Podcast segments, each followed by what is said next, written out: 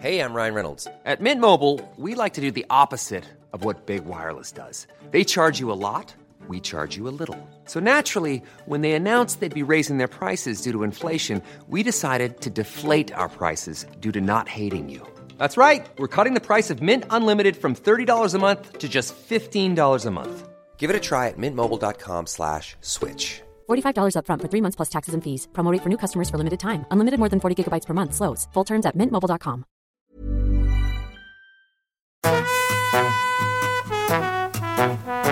Hola, estás escuchando De piel a cabeza. un recorrido por tu salud con Ana y Rosa Molina.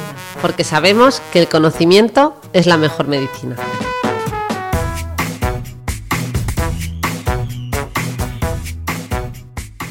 Hola a todos y bienvenidos un viernes más a De piel a cabeza. Hoy os traemos un tema breve pero muy interesante, ¿verdad Rosa? Muy, muy interesante y que ya lo hemos tratado un poquito en episodios previos, pero bueno, ahora le vamos a dar una perspectiva y una orientación un poco diferente, que yo creo que, que puede gustar. Vamos a hacer como unas reflexiones conjuntas. Pues sí, porque vamos a hablar de kintsugi, como habréis visto en el título, una práctica, una técnica de reparación artesanal japonesa milenaria, pero que yo creo que hoy en día se ha convertido más en una filosofía de vida, eh, que todos conocemos bien, ¿no? Y para el que no lo conozca, pues hoy lo va a conocer si queda alguno. Pero es que además el kintsugi eh, está muy relacionado con nuestro patrocinador de hoy, que es Shiseido, la marca a la vanguardia de la tecnología cosmética, que celebra la culminación de 150 años de investigación justo este año, ¿no? Porque presenta su nuevo dúo de serums Bioperformance Skin Filler, que es eh, fruto de esa tradición japonesa de la que hablábamos, junto con la tecnología más futurista. Además, los laboratorios Shiseido han conseguido por primera vez compactar la molécula original de ácido hialurónico de alto peso molecular, de la cual os hablaremos en un futuro, para que penetre profundamente eh, durante la noche y así devolverla a su tamaño original durante el día. De esto os vamos a hablar largo y tendido porque el ácido hialurónico es la molécula de moda, pero hoy eh, simplemente dar las gracias a Siseido por traer esa filosofía japonesa a nuestro podcast, ¿verdad, Rosa? Pues sí, muy agradecida, sin duda alguna, ¿no? Porque además yo creo que vincula muy bien con, bueno, pues con el contenido de un contenido que hemos tratado ya en otras ocasiones y con el que vamos a tratar hoy, que es, es pues una, una auténtica filosofía de vida.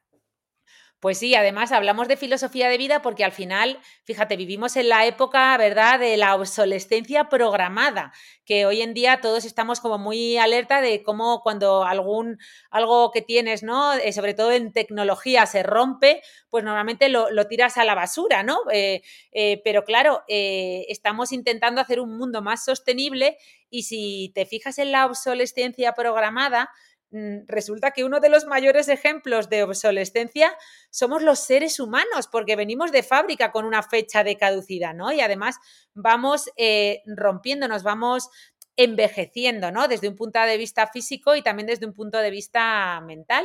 Pero claro, no podemos coger a un ser humano y tirarnos a la basura simplemente porque pues ya no somos perfectos o nos hemos ido rompiendo o vamos envejeciendo, ¿no? Al final se trata de repararnos, que es de lo que va en parte eh, el podcast de hoy, porque Rosa, aquí lo hemos hablado mucho, pero a ti si ves eh, algo que es absolutamente, absolutamente perfecto, ¿eso te atrae? ¿Sí o no? Mm, a ver, ¿te refieres al típico hombre mm, físicamente estereotipado en cuanto a sus rasgos de Bueno. belleza y de patrones y cánones culturales? ¿O a qué te refieres? Pues a ver, yo quería que me dijeras que, la absoluta perfección no es realmente lo que atrae al ser humano, ni en lo físico ni en lo mental. Pero claro, te has puesto a hablarme de un prototipo que, oye, me, estaba, me estaban cambiando las ideas, pero bueno, pero más aparte y dejando al lado sexos, géneros y de todo, eh, pues lo cierto es que no nos atrae eh, lo perfecto, eso es así, ¿no? Eh, al final, ni en lo físico ni, ni en lo mental. Estamos yendo, lo estamos viendo todos hacia una diversidad en la belleza, ¿verdad? En esos rasgos físicos, eh, estamos con esa salud y con esa belleza más inclusiva y yo creo que por primera vez estamos empezando a entender algo que los médicos llevamos mucho tiempo intentando transmitir y es cambiar el mensaje de la belleza por el mensaje de la salud, ¿no? Porque al final lo que realmente nos atrae eh, en belleza es, es la salud, ¿no? Incluso desde un punto de vista mental, eh, ya centrándonos exclusivamente en unos rasgos más de, ¿no? de, carácter, al final yo creo que don perfecto, ¿no? Alguien que es excesivamente perfecto, yo creo que nos puede incluso resultar aburrido. Una amiga mía, Nuria, que le mando un saludo desde aquí, siempre dice, anda, que este es de Tolosa, todo lo sabe, ¿no? Como diciendo, qué pesado, qué pesado. Al final nos gusta más la gente que sabe adaptarse al cambio, como nos has enseñado tú, ¿no? En definitiva, que que sabe un poco bailar con la vida, ¿no? Que es más resiliente. Y esto es un poco lo que defiende el kintsugi, ¿verdad, Rosa? Bueno, querías decir también un poco diferente y que tienen ese, ese, no sé, como cada uno tenemos nuestra peculiaridad, ¿no? El otro día le leía yo un cuento a Abril que se llamaba, era en inglés y ahora no me saldrá la palabra, no sé si era weird, ¿no? Como raro. Eh, y como distintos personajes del cuento iban a conseguir un puesto de trabajo, pero el último, que era como el más perfecto, decía, bueno, a ninguno de los anteriores le van a dar ese puesto porque todos tienen un defecto, ¿no?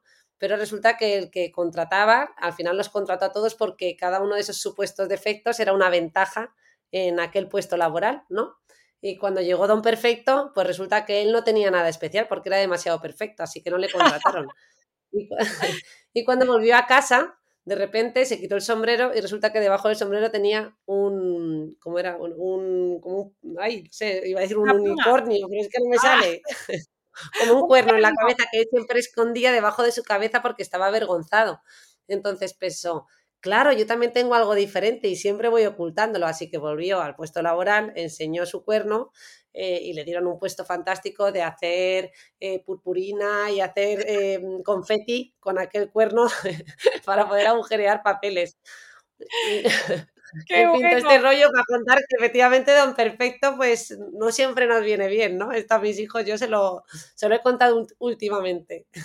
Qué bueno, qué bueno. Oye, me ha recordado efectivamente, además, hablando de empresas, de, entrevistas de trabajo, ya sabéis que las empresas unicornio son aquellas que alcanzan una valoración de más de mil millones de dólares eh, sin ni siquiera haber tenido aún presencia en bolsa, ¿no? Ese es el sueño de cualquier persona que haga una startup. O sea, que todos tendríamos que, que soñar con ser unicornios, pero bueno, en tu caso creo que estás leyendo últimamente muchos cuentos infantiles y doy fe, pero me gusta mucho esto que introducías, porque el Kintsugi dice precisamente esto, ¿no? La filosofía Kintsugi dice que a veces nuestros defectos son nuestras más grandes virtudes. Esto esto de la filosofía del kintsugi, de tratar las heridas o esas cosas que nos hacen diferentes como auténticos trofeos, es algo que a veces nos cuesta, ¿no? Lo decías tú muy bien en esta fábula, pero esto lo llevan haciendo mucho tiempo, por ejemplo, en el deporte, ¿no? En el deporte, esas heridas que a veces, eh, esas cicatrices que tienen resultado de un partido, pues muchas veces son vistos como auténticos trofeos, ¿no? Que les ayudan a recordar, pues, ese campeonato, esas olimpiadas que, ganaron, ¿no? O incluso las famosas heridas de guerra, que también se usa siempre, ¿no? Pues esto, esto es algo que, yo creo que es importante y, y al final eh, el kintsugi defiende esto, ¿no? Yo siempre digo que los dermatólogos, también los psiquiatras, yo creo que los médicos en general, pero un poco todos nosotros, somos auténticos artesanos del kintsugi. Y yo creo que deberíamos empezar, si te parece, repasando exactamente qué es el kintsugi, ¿no? Y sobre todo su historia, porque mucha gente ha oído hablar del kintsugi, yo creo que todos hemos oído hablar de esa, de esa técnica artesana japonesa que, un poco cuando algo se rompe lo repara con, y, lo, y lo hace más valioso aún de lo que era, pero muy pocos conocen su historia, Rosa, su historia exacta. ¿La repasamos, te parece? Venga, la repasamos. Te, te, paso el balón directamente. Pues sí, mira, básicamente se remonta, voy a ser breve, ¿eh? porque tengo aquí apuntado todo lujo de detalles, pero voy a ser breve porque se remonta al siglo XV cuando un general eh, japonés, eh, pues bueno, él tenía, hablando mal y pronto, tenía sus tazones, ya sabéis que la ceremonia del té en Japón es algo como muy, muy importante, ¿no? Que forma parte de su cultura. Entonces, él tenía un par de tazones de té que eran sus favoritos, ¿no? Que, le encantaban, con los que bebía el té todos los días. Pero claro, obviamente, de tanto usarlos, se rompieron, ¿no? Y un día se le cayeron al suelo y se le rompieron. Entonces, eh, él decidió repararlos y para ello los envió a China a reparar, pero se los devolvieron de China eh, reparados con grapas, ¿no? Con unas grapas que los hacían, eran unas, unas grapas de metal que al final Mm, los hacían como muy toscos, ¿no? No le, gusta, no le gustó cómo quedaron estéticamente hablando, ¿no? Ya hablaremos luego de la función, pero estéticamente no le gustaron, así que decidió buscar artesanos japoneses que lo reparasen de otra manera, ¿no? Y estos utilizaron eh, una especie de resina, la resina Urushi, que tiene polvo de oro y que lo que hace es, pues, pegar esos trozos de los tazones que se han roto, eh, de forma que las grietas ahora están reparadas con un polvo de oro que los hace eh, más valiosos, ¿no? Esto yo siempre pongo el ejemplo de que los dermatólogos lo hacemos a diario con las heridas que, hay, que, que, suceden en la piel, ¿no? Porque nosotros también podemos poner grapas, eh, pero en general intentamos hacer suturas especiales, por ejemplo, las suturas intradérmicas, que son suturas invisibles, no invisibles, pero que van como por dentro de la piel, para que el resultado estético de esa cicatriz del paciente, pues estética, estéticamente, valga la redundancia, que estoy un poquito espesita hoy, quede mejor, ¿no? Pero es que no solo esto es importante desde un punto de vista estético, es decir, al final cuando reparaban esas tazas de té con, ese, con esa resina de oro, pues, pues los, los, tazones eran mucho más bonitos, más preciados que antes de romperse, ¿no? Pero es que no solo eran estéticamente más bonitos, es que además, por ejemplo, cuando a este pobre general japonés le devolvieron los tazones reparados con grapas, intentó beber té, pero es que el té se filtraba por las grietas de los tazones, porque no habían quedado herméticamente sellados esos trozos ¿no? de, de las tazas. Eh, y poniendo un poco de manifiesto que muchas veces nos tenemos que reparar desde un punto de vista estético al cual le damos mucho valor ante una herida, pero también funcional, ¿no? Y que yo creo que esto tiene pues una simbología muy bonita con nuestro podcast porque al final yo me dedico más a esa parte más estética, más superficial, más de la piel, eh, pero pero tú te dedicas más a esa parte mental, ¿no? Entonces, pero bueno, esta reparación funcional es importante desde ambos puntos de vista, desde el punto de vista eh, de, la, de, la, piel y también de la mente, porque, por ejemplo, si los dermatólogos, cuando un paciente tiene una herida o hacemos una cirugía, no reparamos la piel preocupándonos por la función posterior, pues vamos a ocasionar más daño que beneficio, ¿no? Por poner un ejemplo y aterrizarlo. Cuando tú haces una operación en la piel, por ejemplo, en una operación de una intervención de rodilla, eh, tú tienes que pensar en reparar esa cicatriz para que estéticamente quede bonita, pero tienes que pensar en que esa cicatriz siga, por ejemplo, las líneas de tensión de la piel, que son unas líneas especiales que hace que las cicatrices, pues, eh, tengan una orientación que permita y favorezca la movilidad de ese órgano, ¿no? De ese, miembro, ¿no? Por ejemplo, de esa rodilla, de, de, esa, de ese miembro inferior, ¿no? Entonces, eh, si, hacemos la cicatriz completamente opuesta al sentido del movimiento, sin seguir esas líneas de tensión, por ejemplo, en las que se pliega la piel, pues vamos a ocasionar eh, una alteración de la función, ¿no? Entonces yo creo que esto es muy importante.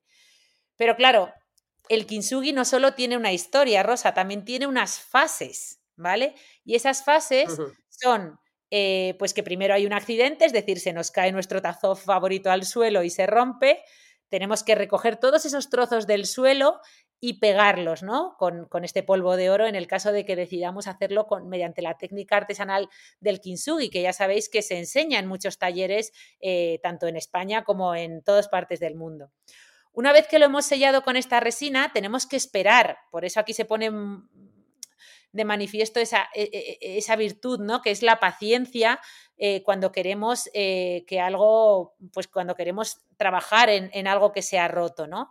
Luego, obviamente, se va a ir reparando y al final lo vamos a poder revelar a los demás, ¿no? Y al mundo, ¿no? Es decir, mm, he tenido un accidente, lo he, he, puesto todas mis piececitas juntas, le he dado tiempo para que se repare y luego ya revelo el resultado final desde un punto de vista estético, pero también desde un punto de vista funcional o más mental, ¿verdad, Rosa? Qué importante la paciencia en todo ese proceso de reparación, que a veces queremos las cosas de un día para otro, pero es muy importante saber que todo lleva su tiempo, ¿verdad? Sin duda. A mí me gusta, justo te estaba escuchando y estaba haciendo el paralelismo con la parte mental, ¿no? Como a veces no nos damos ese tiempo y parece que estemos pasando por una situación difícil y no podamos soportar ese dolor o ese ánimo bajo, esa angustia que nos está provocando y queremos ya, ¿no? Ponernos bien ya, o sea, mañana. y bueno, pues igual que otras heridas, ¿no? Tienen sus pasos de cicatrización y, bueno, eh, pues en, el mundo emocional, pues todavía más, ¿no? O sea, que yo creo que esto es fundamental y, y tenemos que aplicárnoslo más, ¿no? A nuestro mundo interior. Sí, porque además en el mundo de las cicatrices... también hablar, Me he acordado una frase, perdóname que la, que la mencione, que no sé el autor, pero lo vi en el perfil de una compañera psicóloga, vea en terapia, que si busca personas, si busca personas perfectas, busque en otro mundo, porque acá somos todos rotos, descosidos y vueltos a coser con mucho amor. Qué bonito, qué bonito, es verdad. ¿eh? Eh, de hecho, yo creo que, que, si te parece, entramos a hablar ahora un poco más eh, de esas cicatrices que tú siempre nos hablas, que claro, yo tengo, mm, o sea, cuando hablamos de, de kintsugi, sobre todo desde un punto de vista de la piel, pues digamos que es algo que se ve, ¿no? La piel se ve, es algo superficial pero esas cicatrices mentales, que a veces son cicatrices o heridas pequeñitas del día a día y otras veces son heridas grandes, rupturas eh, un poco explosivas que llegan a nuestra vida eh, sin esperárnoslo, ¿no? Y que precisan un duelo más largo, al final no dejan de, o sea, todas sean cicatrices más pequeñitas o más grandes, precisamente dejan una cicatriz que no se ve, ¿no? Y yo creo que, que al final somos los seres humanos también auténticos artesanos de, de nosotros mismos y de esa reconstrucción interna, ¿verdad? Claro, sí, efectivamente es una filosofía de vida en la que nosotros somos esos escultores ¿no? de, nuestra, de nuestra mente y cuando la adversidad nos, nos supera y nos sentimos rotos, pues eso, nos toca hacer frente a ello, ¿no? Eh, puede ser que nos eh, hayamos roto, eh, pues bien por, por estresores externos, ¿no? Por una situación adversa, eh, o bien por, por, nuestros propios miedos ¿no? y nuestras elevadas expectativas, muchas veces eh, guiadas por una eh, exigencia o una, unas creencias irracionales. ¿no?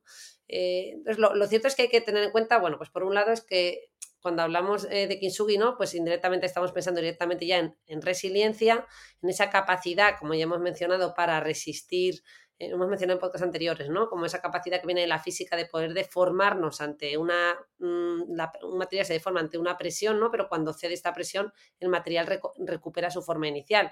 Y podríamos decir que los seres humanos seríamos capaces de hacer esto, ¿no? Yo cuando pienso en Kintsugi pienso en esto, en esta, en esta capacidad de, de resiliencia, ¿no? Y siempre recuerdo además eso, como hemos empezado también hablando de ruptura, ¿no? De cómo nos podemos llegar a romper, pues recalcamos siempre que resiliencia no quiere decir sin cicatrices, ¿no? Que parece que el que es resiliente es que se deforma y no, y no llega a romperse o no llega a tener cicatrices. En realidad, la aplicación correcta de este concepto sí que implicaría que podamos tener esas cicatrices, que serían el equivalente a ese kintsugi, ¿no? Que tú bien nos has explicado, ¿no? Esa capacidad para recomponer, recomponernos, repararnos y alzarnos más fuertes, aunque nuestra esencia no esté ahí, somos capaces de haber dado un pequeño giro y de habernos eh, pues, eh, reconstruido ¿no? Eh, con, algo extra, ¿no? como tenemos un plus. Joana, con respecto a este tema, además, suelo hacer la pregunta al final es, bueno, no, o más bien, mira, te lo voy a plantear de otra manera. Estoy pensando en la pandemia, ¿no? Cuando vino la pandemia, los periodistas nos hacían a los profesionales de la salud mental un montón de preguntas relativas a a la gran catástrofe, ¿no? Que iba a ser la, la, la... Ready to pop the question? The jewelers at BlueNile.com have got sparkle down to a science with beautiful lab-grown diamonds worthy of your most brilliant moments. Their lab-grown diamonds are independently graded and guaranteed identical to natural diamonds, and they're ready to ship to your door. Go to Bluenile.com and use promo code LISTEN to get $50 off your purchase of $500 or more. That's code LISTEN at Bluenile.com for $50 off. Bluenile.com code LISTEN. Ever catch yourself eating the same flavorless dinner three days in a row? Dreaming of something better? Well, HelloFresh is your guilt free dream come true, baby. It's me, Kiki Palmer. Let's wake up those taste buds with hot, juicy pecan crusted chicken or garlic butter shrimp scampi. Mm. Hello Fresh. Stop dreaming of all the delicious possibilities and dig in at HelloFresh.com. Let's get this dinner party started.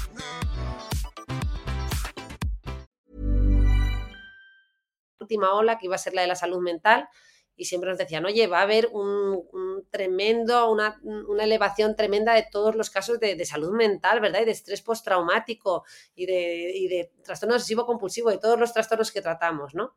¿Y tú, tú cuál crees que, que, era la respuesta correcta? ¿O qué dirías? ¿Qué es lo que más caracteriza al ser humano? ¿Esa, esa fragilidad y, y, vulnerabilidad o más bien la, la resiliencia? No, no, la resiliencia absolutamente. Además, no solo la resiliencia individual, sino como tratamos en un podcast ya, la resiliencia colectiva, ¿verdad? Que nos estuviste hablando de ella, que a mí me impactó. Es decir, esa capacidad, no solo, como dices tú, de nuestro cerebro y, de seres individuales, sino esa resiliencia colectiva que se puso, vamos, yo creo, fue como súper llamativo en pandemia y que todos lo vimos, ¿verdad? Claro, tenemos esa sensación de, unión, pero no podíamos evitar pensar en todos esos acontecimientos negativos que iban a venir, ¿no? Eh, lo cierto es que en trabajos previos que se han hecho eh, con respecto al 11S, ¿no? En 2001 en Estados Unidos y el 11M en 2004 en Madrid, eh, pues se, ha intentado ver, ¿no? ¿Cuáles, ¿Cuáles fueron las consecuencias el impacto psicológico de estos sucesos tan graves, tan traumáticos, ¿no?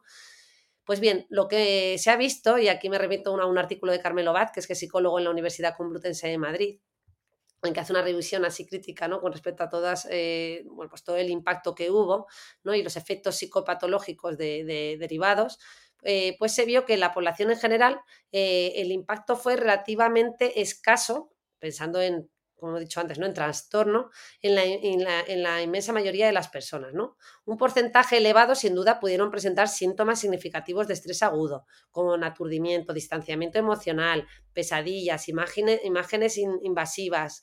Eh, pero se observó también, Ana, que la mayor parte desaparecían con el tiempo. Del mismo modo, durante este evento ¿no? del 11S se observó que mucha gente eh, pudo experimentar también emociones positivas. Y esto pues se ha contado menos, pero realmente cuando les pasaban los cuestionarios, eh, la gente ¿no? Eh, experimentaba y, verbalizaba ¿no? esta sensación de solidaridad, de cohesión comunitaria, ¿no? O sea, aparecieron emociones positivas que les hizo sentirse más unidos, ¿no?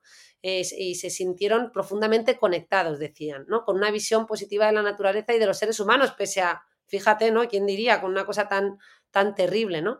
Y mostraron incluso un sentimiento de orgullo hacia pues, lo que era su nación, ¿no?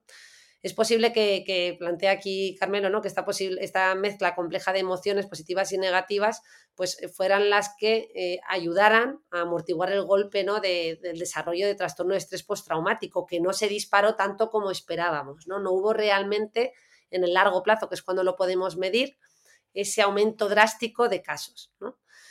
Eh, y aquí también nos tendríamos que hacer una pregunta, ¿qué es lo que le lleva al ser humano siempre a tener estas expectativas tan dramáticas, ¿no? Y, a veces, eh, bueno, pues exageradas o desproporcionadas, ¿no? Porque tiende a haber una sobreestimación de lo negativo. Pues bueno, Carmelo Vázquez y también a Rutger Breckman, ¿no? Que es otro autor que hemos mencionado ya aquí varias veces en Dignos de Ser Humanos. El autor pues más mencionado del podcast. No podía haber un solo episodio sin mencionar eh, Dignos de Ser Humanos y Rutger Bregman. La verdad que sí. Eh, al final lo que dan a entender es como que la mayor parte de los modelos explicativos se han centrado excesivamente en la, en la vulnerabilidad ¿no? del ser humano y en la adversidad. Al final, pues, claro, pues, eh, por ejemplo, yo como psiquiatra u otros profesionales como psicólogos que están, eh, estudiamos, lo, no, realmente te dedicas a estudiar la vulnerabilidad, no te dedicas a estudiar tanto esa otra parte, ¿no? De, pues, positiva, porque lo que recibimos es ya, ¿no? Trastorno o patología entonces, bueno, tenemos ese, sesgo, ¿no? Como a, que tradicionalmente la mayor parte de los estudios han puesto el foco más ahí. Bueno, estas son algunas de las hipótesis que, lanzan. Y bueno, eso es un poquito lo que quería traer, ¿no? Con respecto a esta parte de, pues, de, la, de la resiliencia, que al final lo que nos caracteriza como seres humanos y un aspecto que tenemos que recalcar es nuestra capacidad de resiliencia. Y realmente lo hemos visto también con la pandemia. Sin duda, oye, que algún compañero que me oiga dirá, oye, que han aumentado un montón los casos y la, asistencia de salud mental. Pues es cierto, pero no a costa de estos casos ya tan graves, ¿no? Que mencionamos eh, de, estrés postraumático o, bueno, pues eso, o, patología mm, que entendemos como pues, de trastorno mental grave que no se ven tan modificados por esto, ¿no? Serían más eh, aquellos cuadros que están relacionados con nuestras capacidades adaptativas. Sí, esto que comentabas. Eh, ah. Sí, sí, sí. No, no, que perdón por la interrupción, que es verdad que es muy interesante, porque esto que comentaba es un poco lo que de lo que ha pecado siempre la medicina más tradicional, entonces, pues un poco de, tratar con la enfermedad y no con tanto con la salud, ¿no? Pues nos pasa a los dermatólogos, y al final la gente nos ve o viene a consulta cuando ya hay eh, un problema, ¿no? Cuando nosotros siempre decimos que los dermatólogos somos los médicos de la piel enferma y de la piel sana. Eh, y tenemos que, por eso ahora se ha cambiado tanto ese concepto de anti-aging. No se trata de no envejecer, sino de envejecer mejor, ¿no? De well aging y, bueno, en general de, favorecer, o sea, de, promover la salud, ¿no? Y ya sabéis que cuando se habla de los hospitales del futuro, pues se habla de hospitales eh, a los que irán pacientes sanos, que están sanos y van allí a intentar no estar enfermos, ¿no? O sea que que esto es un poco, yo creo también eh, lo que tú nos contabas sobre la salud mental, qué estrategias podemos implementar para eh, ser tan, tan, tan resilientes que nos rompamos pocas veces y si nos rompemos, pues sepamos repararnos de la mejor manera posible, ¿no? O sea, que si quieres podemos incluso hablar eh, un poco de neurociencia o neurobiología o neuroplasticidad como tal, porque al final, aunque yo digo que las heridas en la piel se ven y las podemos reparar, habrá un fundamento también en el cerebro neurobiológico, ¿no? Ahí también se romperá algo. ¿Qué pasa en el cerebro? Claro. Claro. Yo, bueno, perdona, que has dicho que, no, que, nos, que seamos resilientes y que nos rompamos menos veces. Eso, es que somos, eh, no por definición, somos eh, eh, seres humanos nos caracteriza la, la resiliencia. ¿no? Eh, y esto, pues efectivamente, el correlato más neurocientífico lo ha aportado Eric Kandel, que fue premio Nobel. y que explicó ¿no? a través de su modelo Aplicia, que es a través de un caracol de mar o babosa de mar, él lo que hizo fue mm, a ver cómo lo podemos resumir. o sea, él utilizó un modelo muy sencillo en el que apenas hay eh, dos neuronas que interactúan, por así decir, ¿no? una neurona sensitiva y una neurona eh, motora. Eh, este estudio se hizo en los años 70, en la que Eric ¿no? pues lo que hacía era estimular un poco las branquias de, este, de esta babosa de mar y ver que al estimularlas, estas se retraían inmediatamente, ¿no? como en un acto reflejo. Pero lo que observo también es que si éstas se tocaban repetidamente, eh, este, este, instinto ¿no? de retraerse eh, dejaba de manifestarse. ¿no? Por así decir, podríamos decir que había un cambio de comportamiento, ¿no? como que había algo que había, mm, que, había habido un aprendizaje. ¿no? Y esto tenía que ver con una debilitación de las conexiones sinápticas. Es decir, que las neuronas sensoriales, conforme tú las estimulabas, llegaba a un punto que dejaban de transmitir la información. ¿no? Cuando las estimulabas un número de veces determinado, ya no transmitían la información a las neuronas eh, motrices. ¿no? Había como una habituación. No sé si me explico. Sí, pues sí, súper bien. me estaba acordando de, la depilación. Digo, eso es la depilación, no existe, no ocurre del todo. ¿eh? No te acostumbras al dolor. Ya, no, yo me estaba imaginando las dos neuronas separándose y juntándose con, otra o simplemente estableciendo otro nuevo camino, ¿no? O sea, otra... O sea, en este caso es como que esas, eh, la sensitiva ya dejaba de, pasar la información a la motriz, ¿no? Había, se había acostumbrado.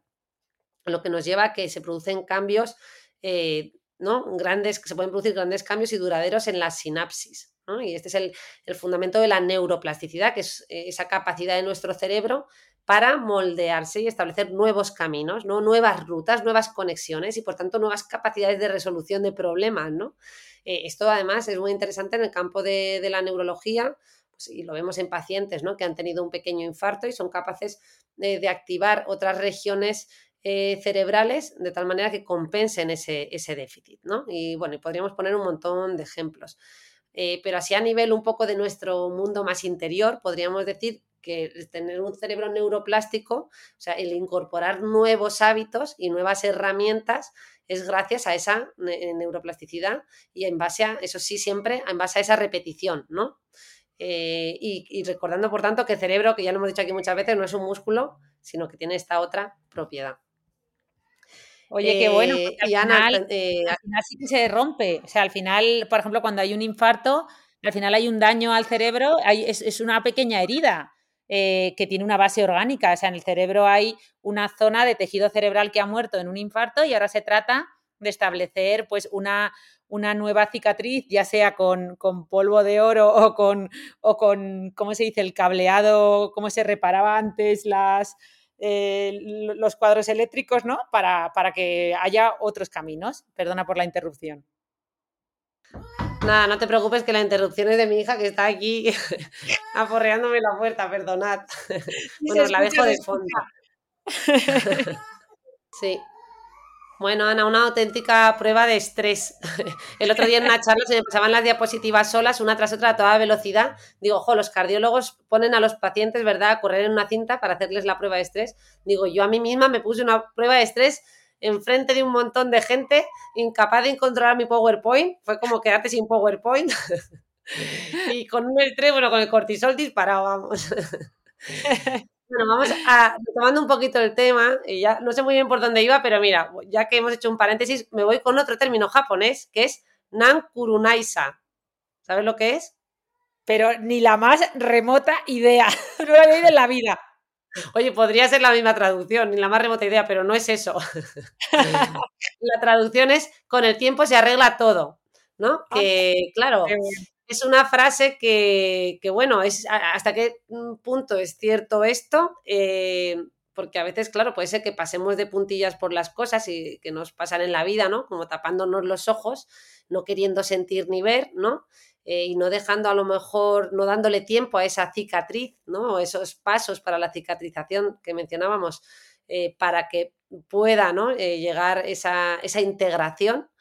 y por tanto, pues bueno, que quedemos ocultos bajo un montón de, tapa, de capas de pintura, ¿no? Eh, no sé si, me explico, es que al final el tiempo todo lo cura o puede ser que demos un salto en el tiempo y no hayamos querido ver. Cuando hablamos de resiliencia implica también un rol activo, ¿no? De, bueno, de maduración, de integración, de digestión, de darme tiempo, pero darme un tiempo también en el que está habiendo un proceso de elaboración, ¿no? Eh, así que bueno, me parecía un concepto eh, bonito, ¿no? Porque también para el cambio, pues bueno, tiene que haber eh, una aceptación. A veces cuando tenemos una situación difícil y adversa, tendemos, muchas veces tendemos a quedarnos enganchados, ¿no? por ejemplo, si ha sido una situación, un conflicto relacionado con otra persona, nos quedamos en bucle, ¿verdad? Rumiando eh, quién es culpable, quién no, porque este me ha hecho no sé qué y es que él ha sido el que me ha hecho no sé cuánto, ¿no? Y me quedo ahí en vez de, oye, ¿qué puedo hacer yo para cambiar esto? Voy a aceptar ya, pues que yo a esta persona no la puedo cambiar, él hará su parte, pero yo tengo que hacer la mía, ¿no? Yo tengo que avanzar en una dirección. Yo creo que, bueno, que es, una, que es un recordatorio importante. Y luego, Ana, una última cosa quizás para recalcar de la resiliencia es efectivamente lo que comentamos en el otro podcast, que es la resiliencia colectiva. Evidentemente, eh, al final somos seres sociales, dependemos los unos de los otros desde el, desde el nacimiento, nos creamos en relación al otro, necesitamos mínimo de dos cerebros, ¿verdad? Que digo siempre, para, esa mente, para esa construcción. Y, bueno, de esas interacciones es en base a, las cuales ¿no? construimos en definitiva nuestra realidad. Y es más fácil ser resiliente en un entorno o en un contexto que es resiliente que en uno que no lo es, ¿no? Es decir, si tú vives en una situación donde mm, tu entorno, tu familia, tu país te pone las cosas más fáciles, pues es más, será posiblemente más fácil que te recuperes, ¿verdad? O que, o que afrontes la adversidad de una manera más ágil que si esto no es así. Ojo, que eso no quiere decir que en otras circunstancias no lo podamos hacer, por supuesto, ¿no? Y ahí tenemos grandes ejemplos. Eh, de resiliencia. De hecho, los que más han divulgado este término han sido Víctor Frank, ¿no? Con, mm, que además eh, su famoso libro El hombre en búsqueda de sentido y que estuvo en un campamento de concentración. Eh, mm, y, es un ejemplo ¿no? de, resiliencia. Y Boris Cyrulnik, ¿no? que es también, eh, bueno, también el divulgador principal y que ha escrito muchísimo sobre, sobre esto y que también pues, eh, fue víctima ¿no? de, una, de, una, situación similar. pero también un mensaje muy positivo que además dan estos autores es que al final no hay nada que nos determine de por vida. Muchas veces decimos, jo, pues es que una situación traumática en la infancia antes de los tres años, esto ya te ha marcado, ¿no? Pues oye, no, mira, lo que nos caracteriza es también la posibilidad de cambio. Toda la vida. Siempre hay esperanza para esa recuperación, ¿no? Buah, qué, qué bonito esto que nos dices. Además, me gusta haber añadido una nueva palabra a, a, toda esa, a todas esas que ya tenemos de, de, la filosofía japonesa que nos trae conceptos muy bonitos, ¿verdad? Como el kaizen, que es el aprendizaje continuo, el ikigai, eh, el kintsugi, que es esa práctica de la que hemos hablado hoy, de cómo repararnos para incluso salir reforzados y, más valiosos de ello. Y ahora, ¿cómo era el Nankurunaisa? Me lo acabo de inventar, creo que era así, ¿no? ¿no? ha salido muy bien. Ah, eh, que es un poco, es verdad que el tiempo lo cura todo, o sea, la paciencia, cultivar esa paciencia y cultivar, eh, saber que el tiempo siempre juega a nuestro favor, pero con un rol activo, sin quedarnos atrapados, que muchas veces eh, pues, pues nos pasa que, que, hemos pasado, como tú muy bien decías, por todo de puntillas y a veces hay que implicarse y coger ese, ese rol activo. Así que con eso me quedo, con, esa, con ese aprendizaje que, que he hecho hoy y sobre todo dando mm, las gracias a Siseido, nuestro patrocinador del podcast de hoy, por haber traído toda esa filosofía japonesa del kintsugi a, nuestro podcast y sobre todo darles la enhorabuena porque, oye, 105, esto sí que tienen paciencia, 150 años, ¿verdad?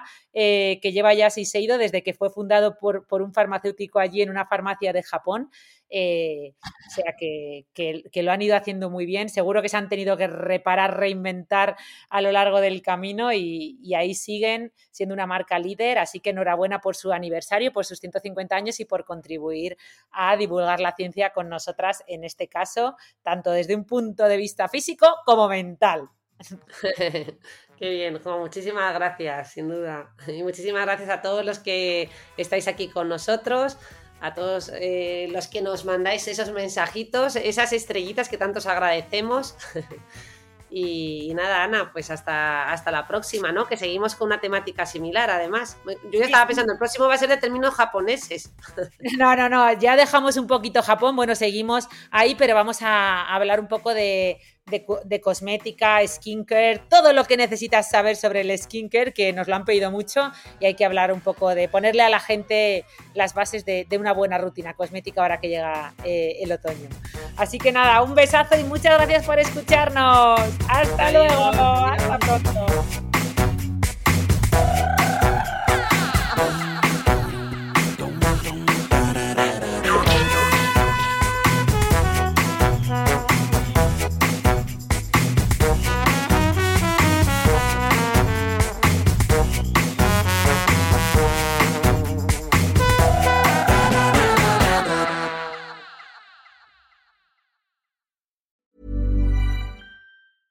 Ever catch yourself eating the same flavorless dinner three days in a row?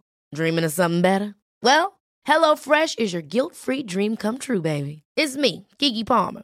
Let's wake up those taste buds with hot, juicy pecan-crusted chicken or garlic butter shrimp scampi. Mm. Hello Fresh. Stop dreaming of all the delicious possibilities and dig in at HelloFresh.com. Let's get this dinner party started.